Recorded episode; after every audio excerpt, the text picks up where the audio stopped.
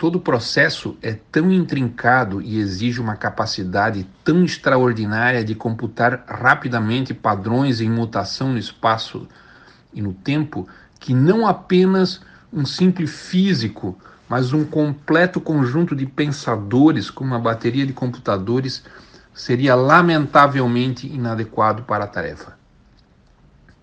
Dizer, como muitas vezes fazemos, que os animais fazem isso instintivamente é apenas é, dar um nome a um processo que ainda não compreendemos. Dar-lhe um nome, é lógico, não explica.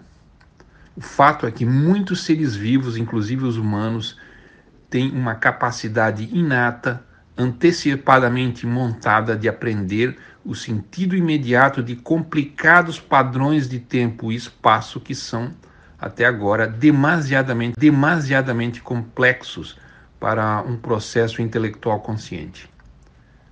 Esse fato sugeriu-me que um caminho útil para conduzir uma pesquisa sobre tempo e espaço deve começar com a evolução biológica.